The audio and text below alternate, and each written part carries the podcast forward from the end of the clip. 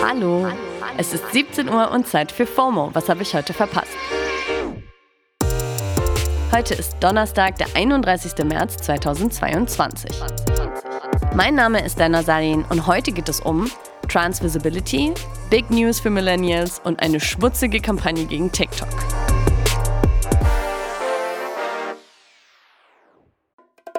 Das ist die altbekannte Werbetrommel. Jetzt kommt eine kurze Unterbrechung. Hey Hakan, wie stellst du dir eigentlich deine Rente so vor? Oh, also erstmal gottlos ausschlafen, dann Cappuccino machen an der Siebträgermaschine, mit dem Cappuccino dann zum Fenster, Fenster aufmachen, in den Garten gucken, Kaffee genießen beim Ausblick auf die reifen Tomaten, dann mache ich einen Spaziergang durch meinen Garten, guck so, wie alles schön gereift ist, dann gehe ich in den Jacuzzi, mache mir schönen Champagner auf. Ja, also irgendwie so. Boah, das klingt auf jeden Fall traumhaft. Aber Jacuzzi, Champagner, wie willst du das alles leisten können? Äh, Tatsächlich ist in jüngeren Generationen jetzt schon klar, dass die staatliche Rente für sie nicht reichen wird. Aber ich zum Beispiel weiß auch gar nicht so richtig, was ich jetzt schon tun könnte, um für mein Alter vorzusorgen. dafür gibt's natürlich Unterstützung. Unser Werbepartner Clark hilft euch, mehr aus eurer Rente rauszuholen. Die bieten unverbindliche Vergleiche verschiedener Altersvorsorgen an und gestalten euch ein persönliches Angebot, das genau zu euren Bedürfnissen passt. Außerdem könnt ihr mit Clark auch alle eure Versicherungen managen. Also ihr könnt die Versicherungen, die ihr schon habt, da hochladen und somit den Überblick bewahren. Wenn ihr euch jetzt anmeldet und zwei Versicherungen hochladet, also zum Beispiel eure Hausrat- und eure Fahrradversicherung, dann bekommt ihr einen 30 Euro Shopping-Gutschein geschenkt. Euer Code für den Gutschein ist FOMO24. FOMO natürlich groß geschrieben. Den Link findet ihr auch in den Shownotes. So, und ich gehe jetzt mal meinen Jacuzzi planen. Werbung Ende.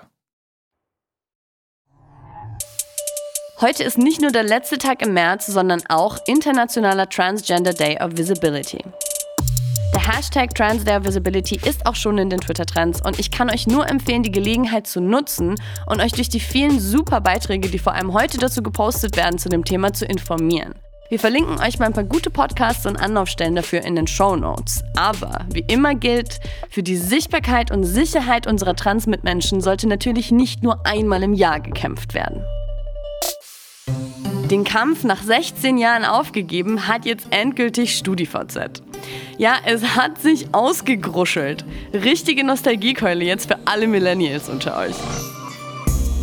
Mir war ehrlich gesagt gar nicht bewusst, dass StudiVZ überhaupt noch online war.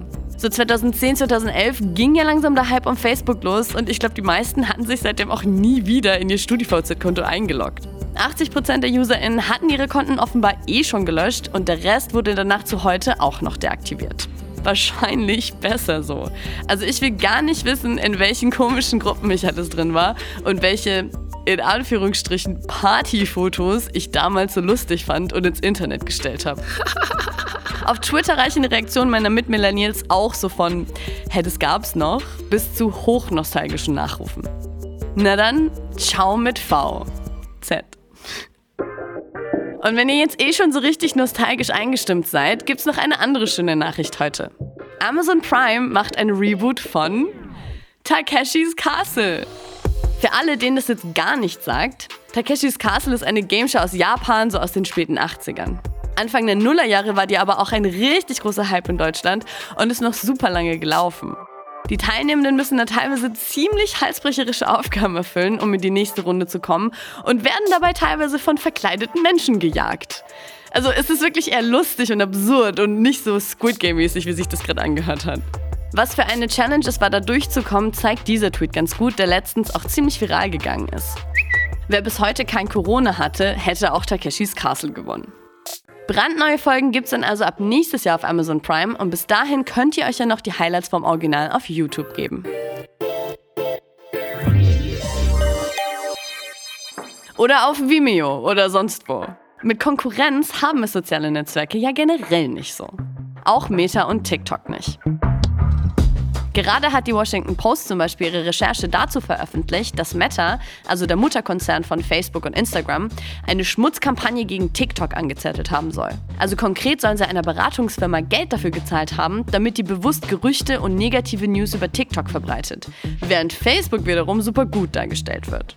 TikTok sollte dann zum Schluss so als große Gefahr für amerikanische Kinder und die gesamte Gesellschaft dastehen.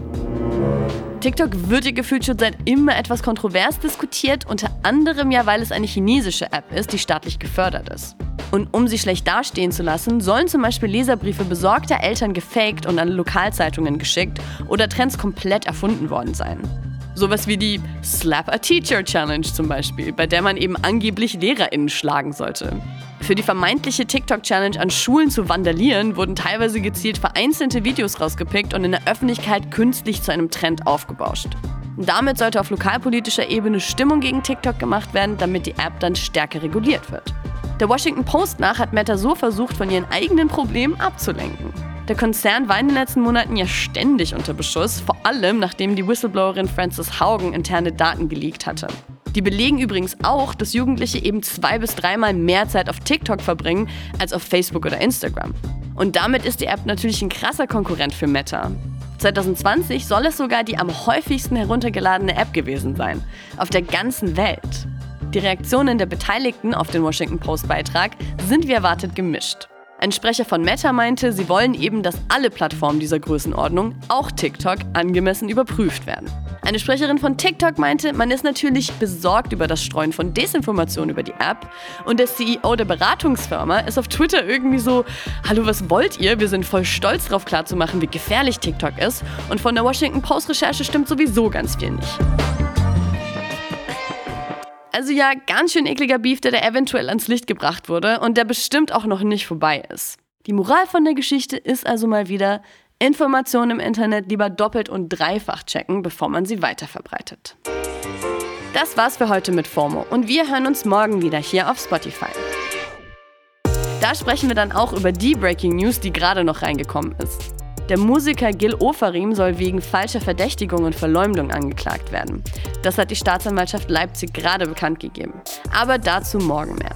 Schreibt uns auf fomo at spotify.com.